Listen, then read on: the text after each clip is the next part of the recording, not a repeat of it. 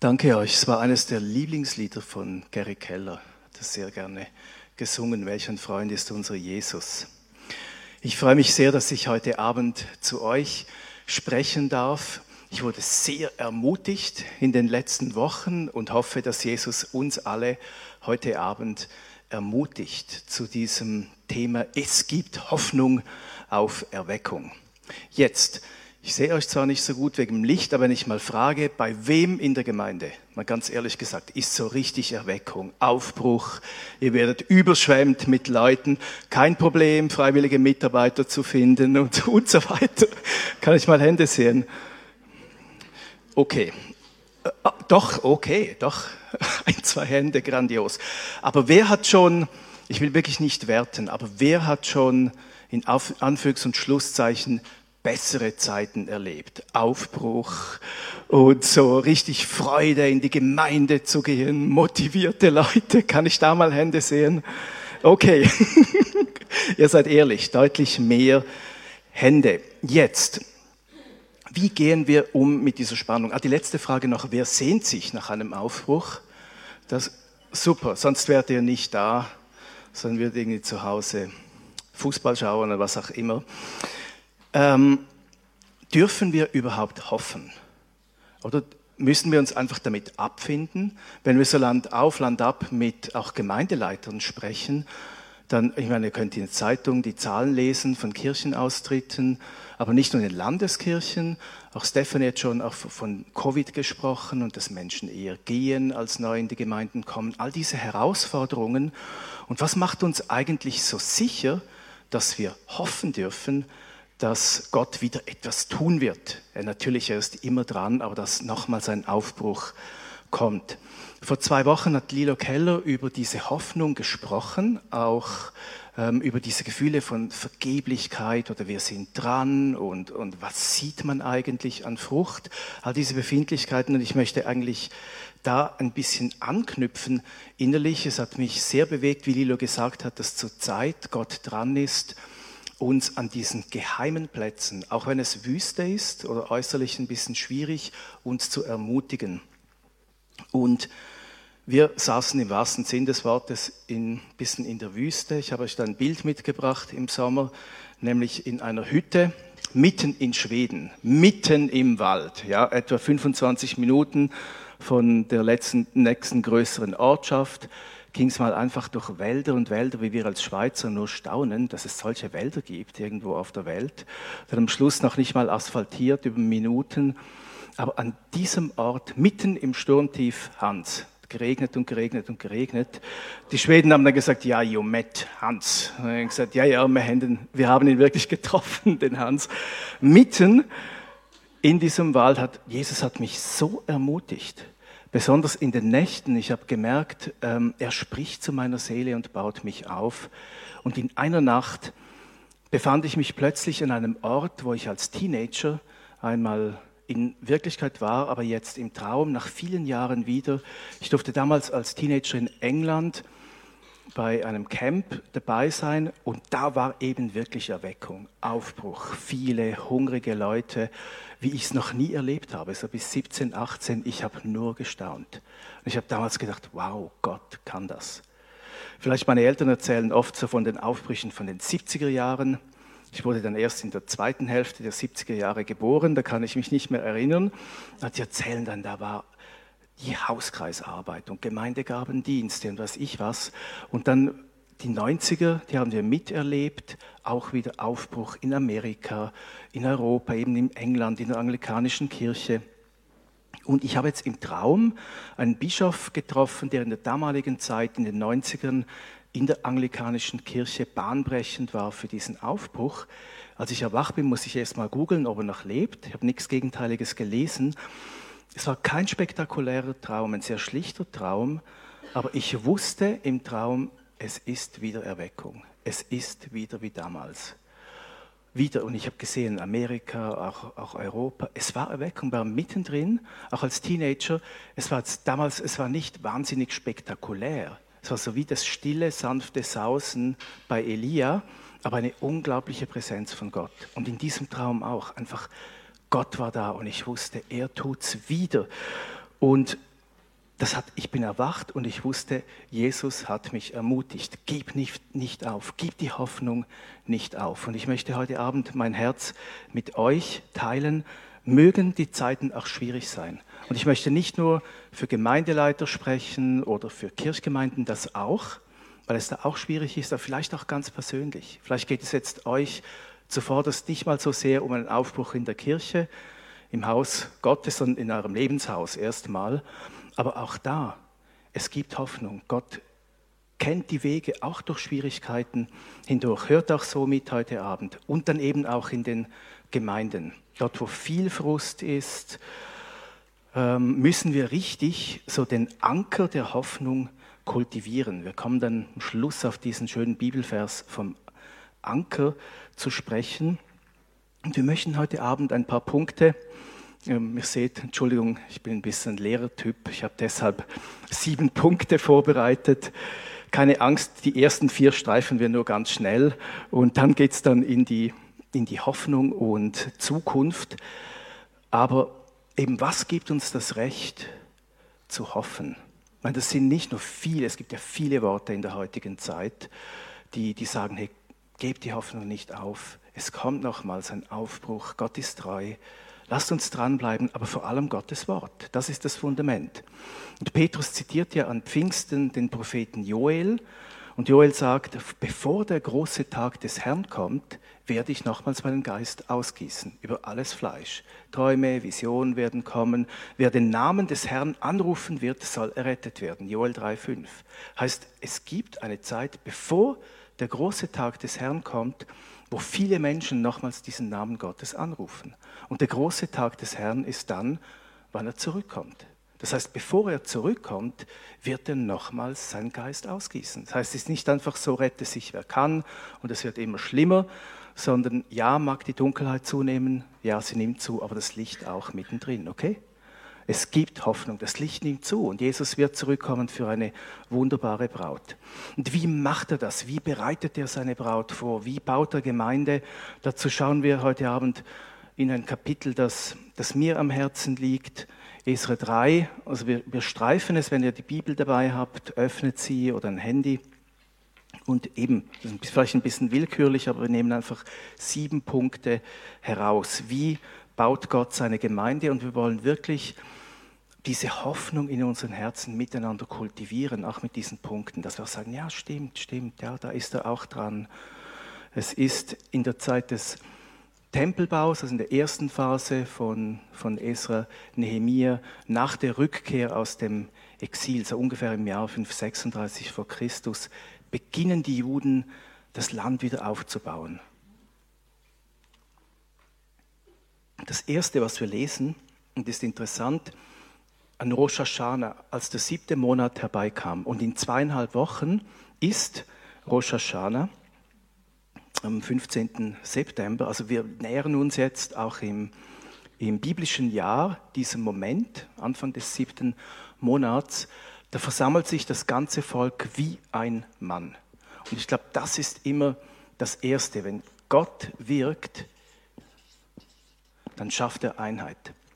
Jesus sagt, ein geteiltes Haus kann nicht bestehen. Das heißt, der Feind versucht immer Streit zu säen. Und auch wenn ihr merkt, es ist gerade ein bisschen schwierig bei euch in euren Teams, wo ihr seid, in euren Gemeinden, dann wisst ihr, das ist nicht das Werk von Gott, sondern wir müssen die Einheit suchen. Was ist der Weg für ein Miteinander? Ich war bei den Katholiken in der katholischen Erneuerung am letzten Samstag und ich war so begeistert, was Gott macht über die Konfessionsgrenzen hinweg, wie er überall dran ist. Und Gott ist dabei, uns näher zusammenzubringen. Und sucht euch Menschen, die jetzt sagen, wie können wir diese Hoffnung auf Erweckung kultivieren in unseren Herzen? Sucht euch Gleichgesinnte. Redet mit den Leuten, die auch Hoffnung haben. Und nicht mit, füllt euer Denken nicht mit Gespräch, das euch nur runterzieht und euch die Hoffnung raubt, sondern sucht, wo sind diese Menschen, die mich ermutigen und sagen, ja, bleib dran. Ja, ich sehe es, ist schwierig, ja, es sind Herausforderungen, aber gemeinsam, wir gehen weiter. Es gibt eine, eine Zukunft. Das nächste, Vers 2. Sie machen sich auf, Jeschua und, und Zerubabel, und sie bauen den Altar. Also das Erste, was sie überhaupt machen, bei diesem Neuaufbau ist der Altar. Und der steht natürlich fürs Kreuz. Auch wenn man in die Stiftshütte hineinkommt, ähm, sieht man den Altar. Können wir die Folie sehen? Irgendwie klappt es nicht, wenn ich da drauf drücke. Ah, super, jetzt klappt es. Und was ist der Altar? Der Altar steht natürlich für das Kreuz. Das heißt, jeder Aufbruch hat immer das Kreuz im Zentrum. Das ist klar. Alles beginnt am Kreuz und es beginnt nicht in unserer Kraft, wie Stephanie schon gesagt hat, sondern dort, wo er stark ist, in uns.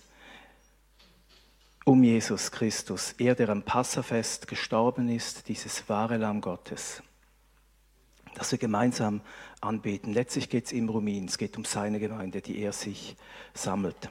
Am 13. August, immer im Losungsbüchlein, im August steht ja drin, wenn Zinsendorf zusammengekommen ist. Und das war ja so ein Moment, da sind die verstrittenen Parteien in Einheit zusammengekommen, haben Abendmahl gefeiert, sie haben sich versöhnt und diese gewaltige Erweckung in Herrnhut hat seinen Anfang genommen. Dann das nächste. Wir lesen hier noch in, in diesem Vers, den wir gerade gesehen haben, im Gesetz des Mose steht, das heißt, die haben gelesen, was steht in diesem Buch. Und wenn wir Hoffnung kultivieren wollen, dann müssen wir das Buch lesen. Letztlich die Quelle für jede Hoffnung, das ist die Bibel, Gottes Wort, die uns sagt, dass dieser Gott immer Wege hat. Und Sie lesen auch im, im Esra Nehemiah Buch, ihr wisst das, wir springen kurz ein paar Kapitel nach hinten, als Esra dann die Bibel liest, Nehemiah 8, und interessanterweise wieder an Rosh Hashanah ist, wieder diese erste des siebten Monats. Und das Volk sagt, er soll das Gesetz des Mose holen. Das heißt, es ist ein Hunger da. Das hat mich so ermutigt. Auch Andreas Keller hat von, von diesem Hunger erzählt, den er erlebt hat in den letzten Wochen, wo Gott wieder einen Hunger weckt. Das ist schon der Anfang seines Wirkens. Das spüren wir, er zieht wieder. Und wenn Menschen sagen, ich will wieder hier lesen, das baut uns auf, das kultiviert diese Hoffnung. Er liest und ähm, liest er den ganzen Morgen am Platz vor dem Wassertor und schaut mal auf die Folie, die letzten Worte, die Ohren des ganzen Volkes waren dem Gesetzbuch zugekehrt. Es gibt diese schöne Prophezeiung auch im Propheten Amos, dass Gott einen Hunger schickt nach seinem Wort. Und dann trifft das Wort. Und ist ja manchmal so, wir können über Jahre predigen und sehen wenig Frucht und auf einmal kommt Gottes Geist. Und hier, Gottes Geist fällt so stark, dass alle weinen. Das gelbe alles Volk weinte, als sie die Worte des Gesetzes hörten. So eine Betroffenheit, die Erweckung beginnt. Dann erster siebten Monat, sie sagen, geht hin, esst fette Speisen, es ist ein Festtag, hey, Gott ist da, seid nicht bekümmert, die Freude am Herrn ist eure Schutzmauer, eure Stärke.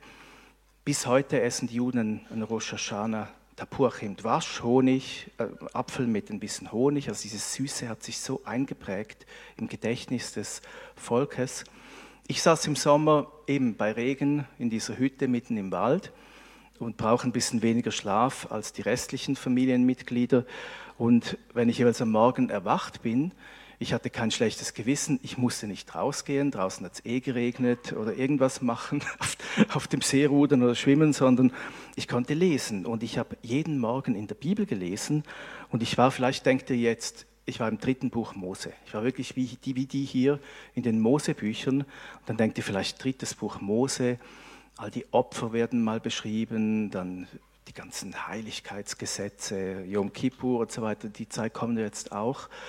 Und ähm, viele sagen, es ist das langweiligste Buch in der Bibel, aber ich wurde so auferbaut.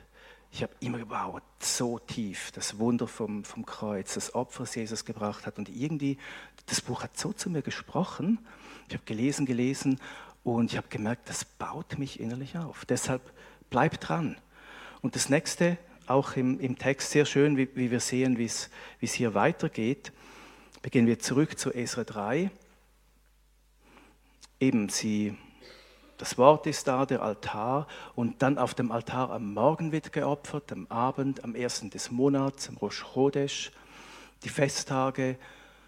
Wieder am ersten des, des siebten Monats geschieht das. Eben, wir sind hier am, am Anfang dieses ähm, siebten Festmonats. Und für mich spricht das fürs Gebet. Also es wird angebetet und zwar auch in diesem Rhythmus, quer durch den, durch den Tag, durch das Festjahr. Und das wissen wir, wenn wir irgendetwas tun wollen, um diese Hoffnung auf Erweckung in uns zu nähren, dann lass uns beten, lass uns in diese Gegenwart von Jesus kommen, ihn suchen, seine Strategie suchen. Ich habe das Gebet können wir nicht überbetonen, ist der Motor im, im Reich Gottes. Ich möchte mich nicht wiederholen. Ich habe oft euch erzählt, dass wie in den Erweckungen denken wir an Wales damals, wie über Jahre auch die Leiter, geistigen Leiter gebetet haben, bis dann die Ausgießung kam. Auch dann, als es übergeschwappt ist nach Amerika von England, in der Azusa Street. Und dann ähm, Ende 40er Jahre, man sagt, die letzte große Erweckung, die einen ganzen Landstrich in Europa erreichte, auf den Hebriden in Schottland. Ich habe euch das Bild auch schon gezeigt, diese zwei älteren Damen mit Arthritis und so lustig, wie sie beschrieben werden, oder die ähm, menschlich, menschlich gesehen sind sie nicht wahnsinnig stark, aber innerlich im Geist voll da. Gebetsheldinnen, die diese Erweckung geboren haben. Deshalb, egal wie wir uns fühlen, eben egal wie schwach wir sein mögen äußerlich, im Gebet werden Erweckungen geboren. Deshalb lasst uns dranbleiben und, und uns nicht entmutigen lassen. Das war alles noch bevor der Grundstein des Tempels gelegt war und dann be beginnt Gott das, also dieses Werk des Aufbaus. Die Menschen beginnen den Tempel zu bauen. Und ich gehe da nicht ins Detail, aber sie geben den Steinmetzen und Zimmerleuten Speise, Trank und Öl. Und das sind die Sidonier und Tyrer, also von Tyros und Sidon kommen die, und sie bringen Zedernholz vom Libanon über das Meer. Also es gibt eine Strategie. Und wenn wir jetzt mit dem ersten Tempel vergleichen, es ist genau dieselbe Geschichte. Schon David hat damals über Tyrus und Sidon das Holz herbeigeschafft und David hat auch in Naturalien bezahlt und auch beim ersten Tempel, es wurde derselbe Vers gesungen bei der Einweihung. Er ist gütig, seine Barmherzigkeit währt ewiglich. Es war im selben Monat. Und David wird hier auch erwähnt in Esra 3. Seht ihr, es ist eigentlich nach der Ordnung Davids. Also so wie David damals alles vorbereitet hat. Und David hat ja nicht den Tempel gebaut, das hat Salomo dann erst machen dürfen, aber David hat alles Material schon mal herbeigefugt, dass Salomo gerade beginnen konnte. Und für mich also jetzt im Bild gesprochen, das spricht für mich, dass wir fragen, was ist Gottes Strategie? Oder anders gefragt, was ist eigentlich das Material, das er uns geschenkt hat? Das können wir jetzt für unsere Gemeinden anwenden. Ich glaube, wir sind viel ermutigter oder haben mehr Hoffnung, dass Gott wirkt auf einen Aufbruch, wenn wir auch mit dem arbeiten, was er uns gegeben hat. Und das kann ganz unterschiedlich sein. Zum Beispiel nehmen wir das Leben von Gary und von Lilo. Als sie in Frankfurt waren, da hat es mit den Jungen begonnen, da gab es einen Aufbruch unter den Jungen und dann kamen sie in die nächste Pfarrstelle in der Schweiz und es beginnt mit den Senioren. Das heißt, wie, wie Jesus, oder sagt er, werft das Netz auf der anderen Seite des Bootes aus. Er hat verschiedene Strategien, auch zu, zu verschiedenen Zeiten. Ich habe meine Erfahrungen gemacht im Sommer mit Fischen. Ich habe gar nichts gefangen. Ich kann jetzt diese, diese Textenbibel sprechen jetzt ähm, deutlicher zu mir. Ich weiß, wie frustrierend das ist, lange da zu sitzen und nichts zu fangen. Aber das ist doch auch frustrierend im Gemeindealltag. Wir müssen hören, was ist die Strategie von Gott für unsere Gemeinde jetzt? Ihr müsst schauen, in was für einem Quartier ist die Kirche, wo ihr zu Hause seid, arbeitet Gott keine Ahnung, über die Kinder, mit Kinderdienst, arbeitet er mit den Flüchtlingen, arbeitet er mit, mit Müttergruppen, mit wo, wo ist er gerade dran? Versteht ihr? Wir haben damals ähm, im Pfarramt Kathrin und ich eine Umfrage gemacht und zum Glück so wie ein Gabentest und gemerkt, die Gabe der Gastfreundschaft, die ist so stark. Ich glaube, Gott arbeitet an diesem Ort mit Essen. Dann haben wir Gottesdienste gemacht mit Essen und Glaubensgrundkurse mit Essen und haben gemerkt, das ist die Strategie für diesen Ort. Natürlich, es gibt allgemeine Prinzipien, so wie hier der Tempel auch. Er wird gleich gebaut wie der erste Tempel. Auch wir, wir können nur auf dieser Grundlage bauen. Es ist immer auf dem Kreuz gebaut, immer auf der Grundlage der Bibel, mit Gebet, Einheit und so weiter und so weiter, aber an jedem Ort wieder individuell. Wir haben damals, wir hätten nie gedacht, die Kaffeemaschine, die wir gekauft haben, Das war das, das beste Gemeindebautool am Schluss. Und äh, wer hätte es gedacht? Aber Gott hat mit, mit diesem, man sitzt noch eine Weile, man trinkt miteinander einen Kaffee, hat er was gemacht. Deshalb fragt ihn.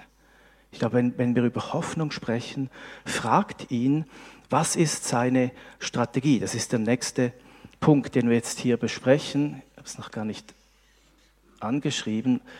Gottes, Gottes Strategie. Wenn wir in dem laufen, dann sind wir ermutigt. Und das gilt jetzt auch ganz individuell. Ich weiß nicht, wo ihr gerade seid. Vielleicht sucht ihr eure Berufung noch und ihr fragt euch, was, zu was bin ich eigentlich berufen? Wo ist mein Ort? Wo schlägt mein Herz höher? Dass diese Hoffnung kommt.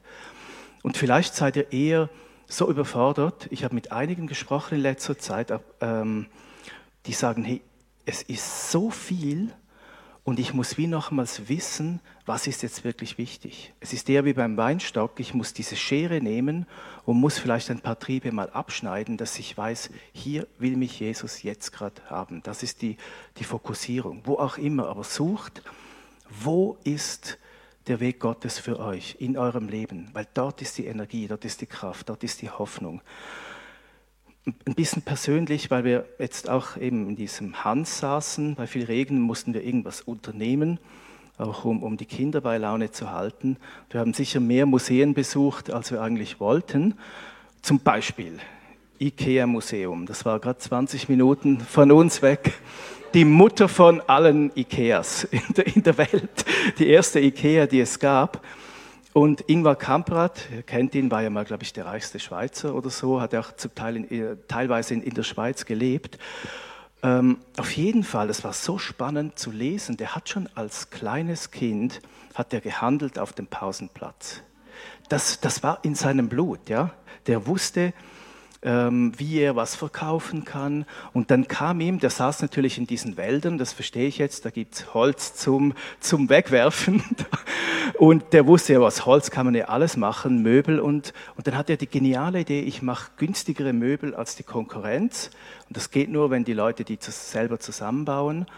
Und hat die auch genial gelagert mit, mit diesem Lagersystem. Das war ein Tüftler, ja.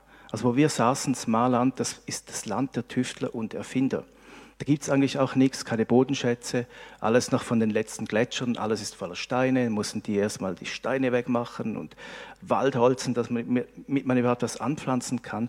Aber man hat es richtig gespürt, in dieser Gegend, da musst du innovativ sein. Und diese geniale Idee, weil es ist eine Idee, hat die Möbelwelt revolutioniert. Oder weil er diese eine Idee umgesetzt hat. Und fragt euch auch heute Abend, was ist diese eine Idee, die Gott in dein Herz gelegt hat? Vielleicht sind es mehrere.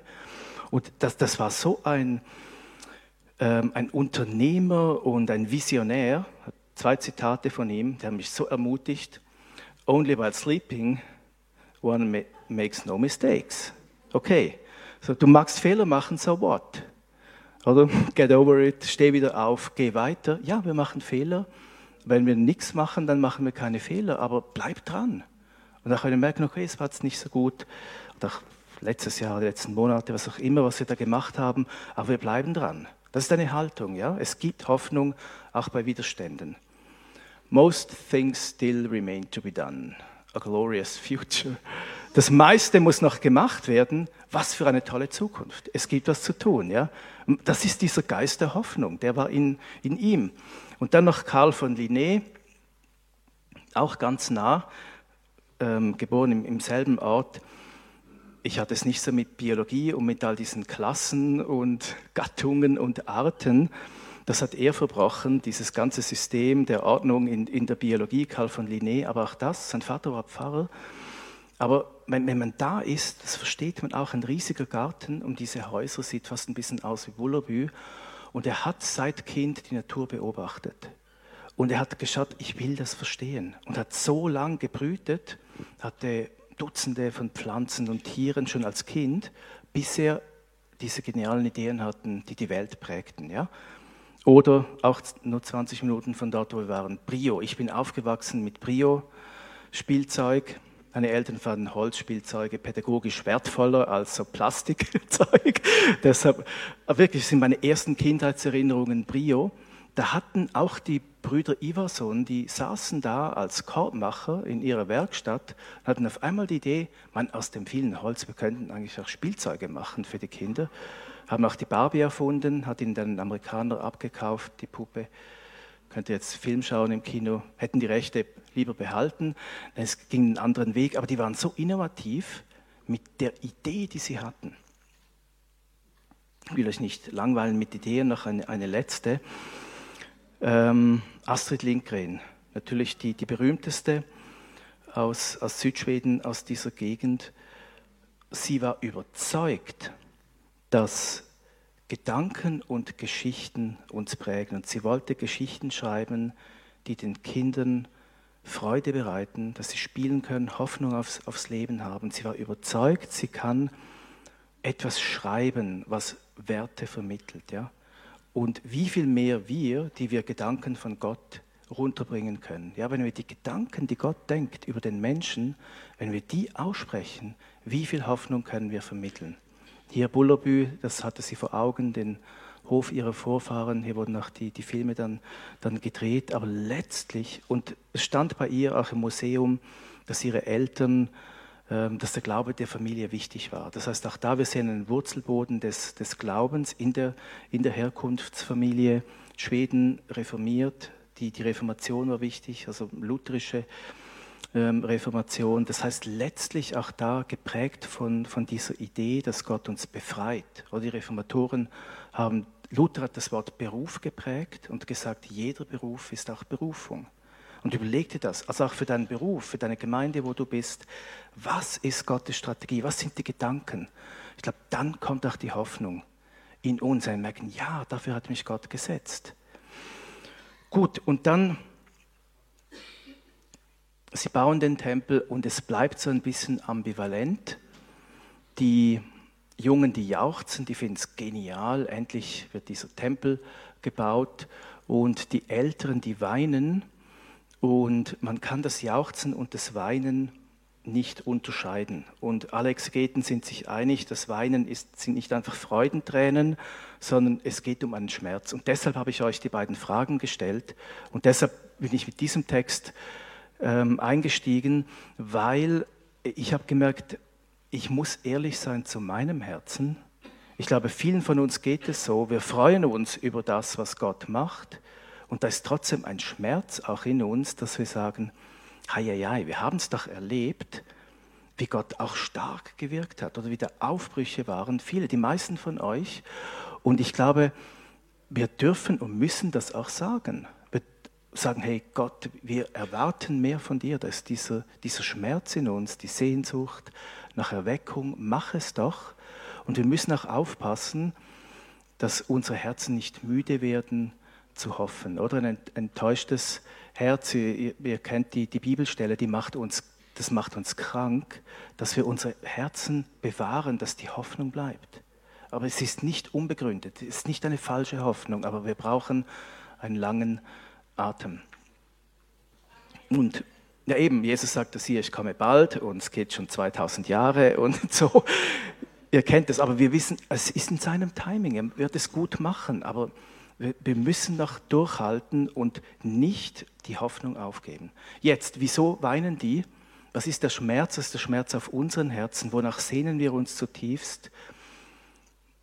Es ist ja genau die Stelle aus Haggai 2, die da zitiert wird. Wer ist unter euch noch übrig, der dieses Haus in seiner früheren Herrlichkeit gesehen hat? Es geht um die Herrlichkeit. Das ist der Schmerz. Letztlich brauchen wir die Präsenz Gottes, seine Herrlichkeit. Gegenwart. Er muss kommen, wenn wir uns fragen, ja, wie kommen die Leute oder auch nach, nach Covid, wir müssen uns fragen, wie können wir eine, oder meine, wir können es nicht machen, aber wie nimmt Gottes Gegenwart in unserer Mitte zu, weil dann werden auch die Leute gezogen, dann kommt der Hunger und letztlich geht alles nur um seine Gegenwart. Das heißt, bei der Stiftshütte, als die, die Kavot kam, die Herrlichkeit, die Priester konnten nichts tun, weil Gott ge gearbeitet hat. Und ich möchte heute ähm, über Bruder Klaus kurz noch reden, das veranschaulichen. Wir haben oft auch zum Beispiel Azusa Street an, angeschaut oder die Wolke der Herrlichkeit da. Aber bleiben wir mal in der Schweiz. wir waren gerade mit der Gemeinschaft am Sonntag im, im Flüeli und haben einfach den Ort besucht, wo Bruder Klaus gelebt hat, gewirkt hat, uns auch noch einmal ausgerichtet, uns, uns gefragt, ähm, Gott, was, was hast du mit, mit uns vor als, als Gemeinschaft? Wir richten uns aus auf dich. Und ich möchte nicht das ganze Leben von, von Klaus erzählen. Er lebte im 15. Jahrhundert, wurde genau 70, ist in seinem Geburtstag gestorben, also am 21. März geboren, 1417, am 21. März gestorben, 1487. Und er verspürte von Geburt auf eine Berufung. Hat schon im, im Mutterleib auch einen Stern gesehen, eine Vision. Er wusste, Gott hatte zu ihm gesprochen. Er sah mit, mit 16 den Turm an, Ort, an, dem Ort, wo er dann auch seine Klause baute. Und er lebte dann 20 Jahre im Endeffekt, ging erst in die Fremde, kam dann zurück, wusste, ich muss in der Schweiz bleiben, auf dem Klisterli seinen Ort gesucht und ging dann runter in die Ranft und hat diese einfache Zelle, die wurde ihm gebaut, hat erst ein Jahr in einer Holzhütte gewohnt und dann haben die Nachbarn ihm diese Zelle gebaut, also die Klause von, von Bruder Klaus sozusagen. Und wir, wir standen da drin, gingen in kleinen Gruppen da rein und dann kommt ein Mann durch, durch diese Tür rein und dann irgendwie, weil wir geredet haben, wir kamen ins Gespräch und es stellte sich heraus, das war ein Pilger aus Heidelberg. Und er hat in seinem Führer hat er nur gelesen, dass hier ein Schweizer, der Schweizer Nationalheilige gelebt hat, Bruder Klaus. Und zwei, drei Sätze standen in seinem Pilgerführer, aber gar nicht viel. Und dann hat er gemerkt, wir reden so über Klaus. Und, und dann hat er gesagt, wow, ihr wisst mehr, bitte erzählt mir die Geschichte von Klaus. Und ich habe ihm ein bisschen erzählt, habe gesagt, an diesem Ort, mein Bruder Klaus hat 20 Jahre hier gelebt, von 50 bis 70, und das wurde damals überprüft, er hat 20 Jahre lang nichts gegessen. Also er hat gefastet und, und gebetet.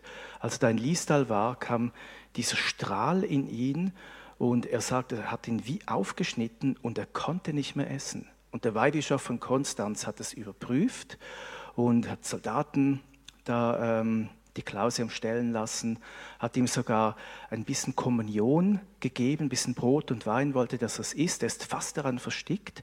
Also das Wunder ist bestätigt. Das heißt, wir haben einen Ort in unserem Land, eigentlich, Gary sagt in seinem Buch, also lest es unbedingt, wenn euch das Leben von Klaus interessiert. Dieses Buch, der Name Jesus sei euer Gruß von, von Gary. Gary sagt, es war ein Weltwunder hier bei uns. Und was geschieht, wenn ein Mensch hier die Gegenwart Gottes sucht.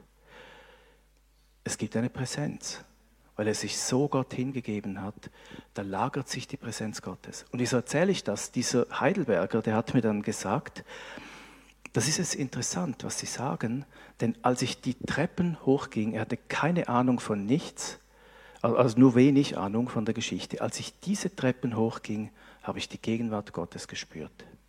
Ist es nicht eindrücklich? Das heißt, er spürt die Präsenz Gottes an diesem Ort, wo Klaus vor 600 Jahren gebetet und gefastet hat. Das heißt, es hat Auswirkungen. Und das ist letztlich der Schlüssel. Oder dass wir die Gegenwart Gottes suchen. Gottes, ich schreibe mal hin, Gottes Gegenwart.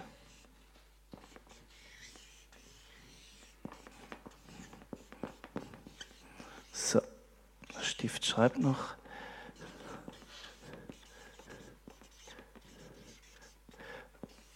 Gottes Gegenwart. Das ist der, der Schlüssel hier im Text, also für letztlich für Gemeindebau, für Erweckung. Erweckung ist dann, wenn der Erweckte in uns lebt. Oder letztlich, dann hat die Erweckung begonnen, wenn die Präsenz des Erweckten in uns ist. Und Bruder Klaus ist nur ein Beispiel, aber so eindrücklich, weiß nicht, wer von euch schon dort war, man, man spürt das bis heute, auch, auch diesen Schatz, der von diesem Ort kommt, aus diesem Gebet. Und ich möchte euch nicht ähm, jetzt lang was erzählen über die Brunnenvision, eben lest das Buch von, von Gary, aber Klaus hatte diese Vision vom Tabernakel und er hörte die Stimme, geh hinein. Also such die Gegenwart. Er hat gesehen, viele Leute standen da und sind nicht hineingegangen und die waren eigentlich arm. Und er geht hinein, es geht immer tiefer und tiefer und tiefer in dieser Vision und er findet Wein, er findet Honig und Öl. Letztlich auch ein Zeichen für die Dreieinigkeit, für die Gegenwart Gottes. Und er merkt, hier ist so ein Überfluss und so viele Menschen kommen nicht rein. Und er merkt, er geht da hinein und trinkt aus, aus dieser Quelle. Ich habe hier noch ein, Bild von seiner Zelle. Ihr seht das eine Fenster, das geht hinein in die Kirche, die angebaut ist, in die Gegenwart Gottes. Und aus diesem Trinken von Gottes Gegenwart konnte er dann auch durchs andere Fenster Menschen Rat geben. Er hat einen Bürgerkrieg verhindert in der Schweiz durch das Stanzer Verkommnis, durch seinen Tipp, seinen Rat und so weiter. Aber alles begann an diesem Ort der Gegenwart. Und ich glaube letztlich, wirklich, wir können noch so auch hoffen und beten für Erweckung. Gottes Gegenwart ist der Schlüssel, dass er wirkt in unserer Mitte. Deshalb lasst ihn uns suchen. Und das ist auch die Quelle letztlich für die Hoffnung. Ich möchte zum Schluss noch ein paar Punkte über Hoffnung teilen. Also im Esra Nehemiah Buch, denkt jetzt ja alles, alles Paletti, der Tempel wird gebaut. Es kam zu einem Stillstand für 16 Jahre und 16 Jahre lang wurde nicht weitergebaut, bis dann die Propheten Agai und Zacharia kamen. Aber die Menschen haben die Hoffnung nicht verloren. Also es gab Herausforderungen, es gab zeitliche Verzögerung, vielleicht ähnlich wie wir. Wir sagen vielleicht, wir warten schon seit 10, 20, 30 Jahren wieder, bis dass Gott etwas macht, dass ein Aufbruch kommt. Sie sind dran geblieben. Und deshalb eben Hoffnung auf Erweckung. Wir müssen das kultivieren. Auch, also es war schwierig bei Esra Nehemiah, wir lesen das jetzt nicht mehr, aber sie blieben dran. Das ist mir jetzt wirklich der wichtigste Punkt heute Abend. Verbitte, verliert die Hoffnung nicht.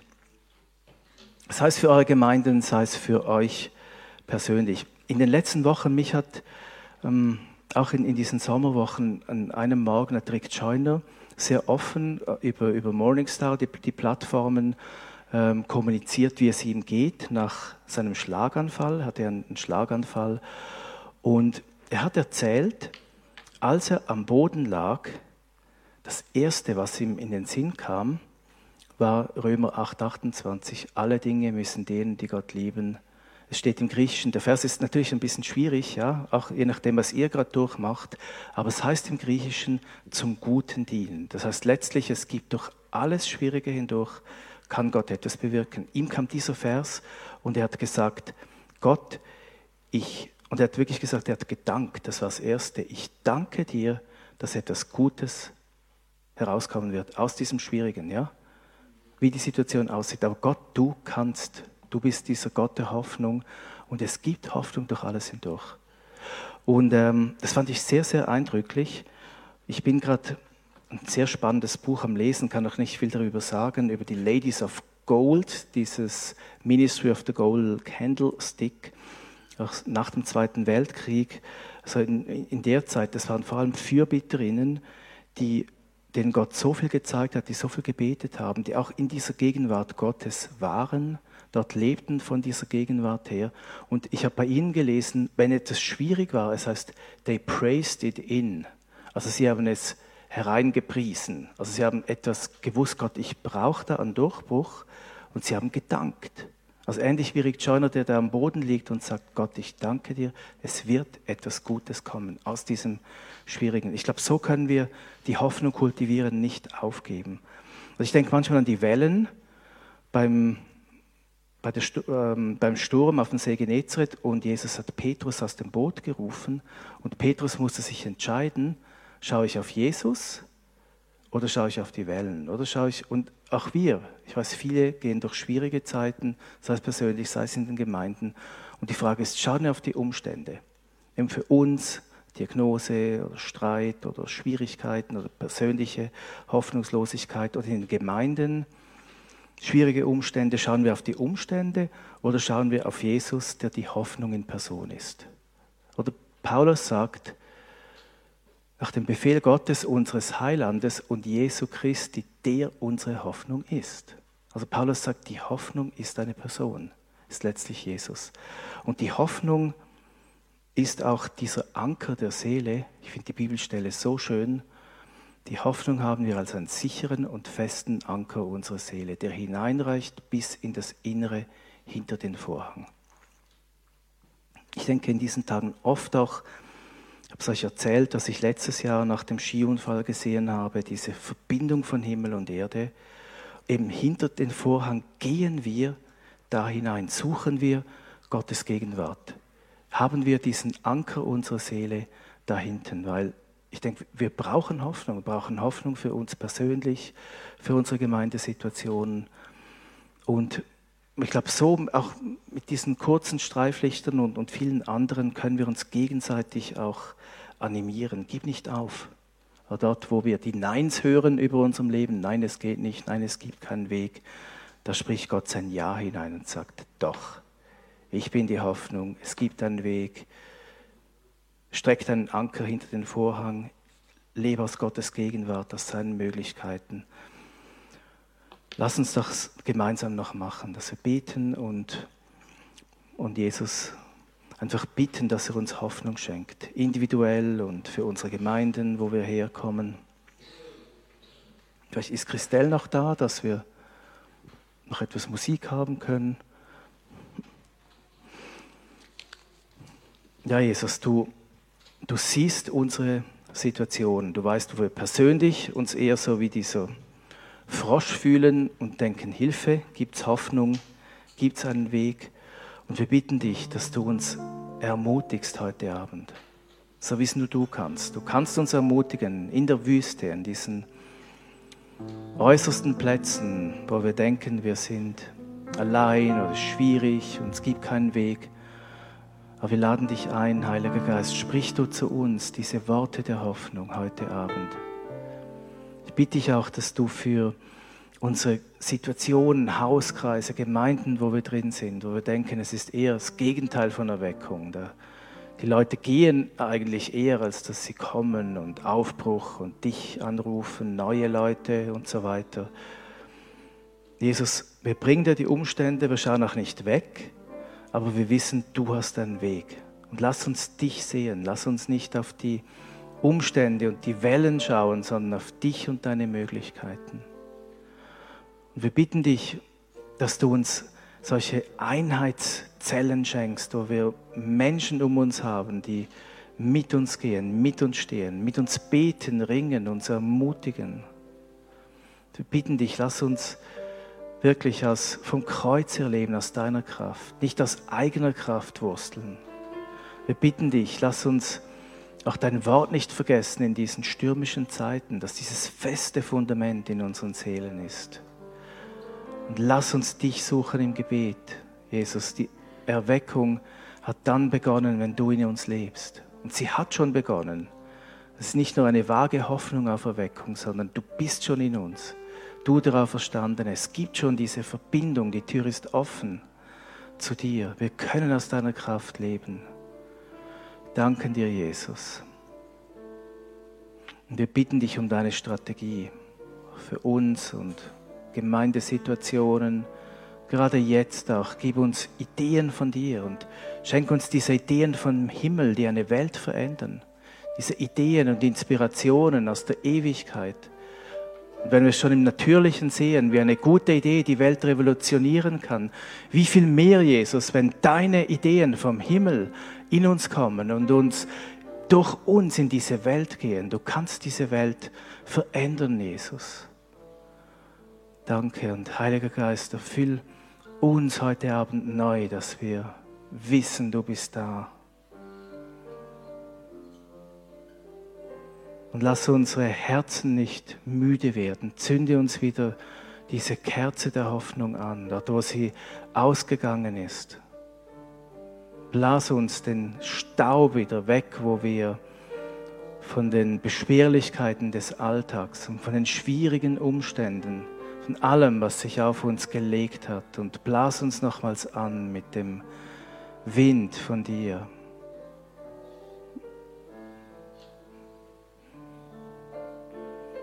Und Jesus, du bist die Hoffnung in Person. Du hast Lösungen, du hast Wege. Nichts hat uns ereilt, ohne dass du es weißt. Auch wenn nicht du der Ur Urheber bist vom Schwierigen oder von Schicksalsschlägen, aber du hast es gesehen. Es ging an dir vorbei und du hast einen Weg mitten in allem. Du bist die Hoffnung. Schreib uns das tief in unsere Herzen. Du bist der Anker. Und unsere Hoffnung geht nach hinten, hinter den Vorhang zu dir, deine Gegenwart.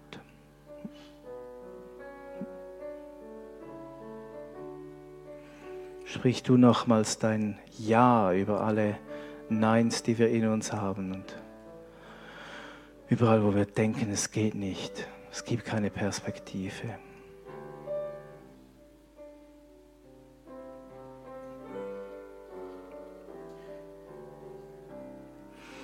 Und sprich du so zu uns, wie wir es verstehen.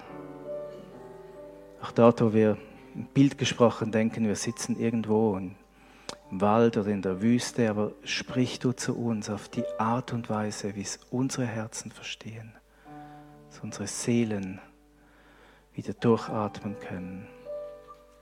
Kommt her, alle, die ihr mühselig und beladen seid. Ich will euch erquicken, hast du gesagt.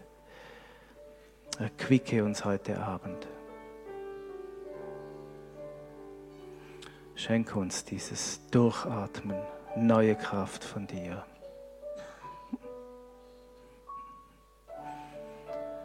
Und lass uns gemeinsam festhalten, Jesus, an dieser Hoffnung. Wir wissen, du kommst. Dein Wort hat es verheißen. Wir wissen, du hast eine Hoffnung, eine Zukunft für diese Welt du wirst noch einmal gewaltig kommen in unsere Gemeinden, unsere Dörfer, Städte, Werke, wo immer wir sind.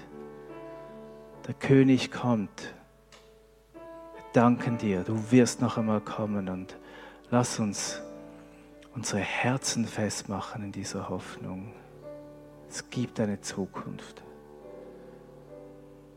Danke, Jesus.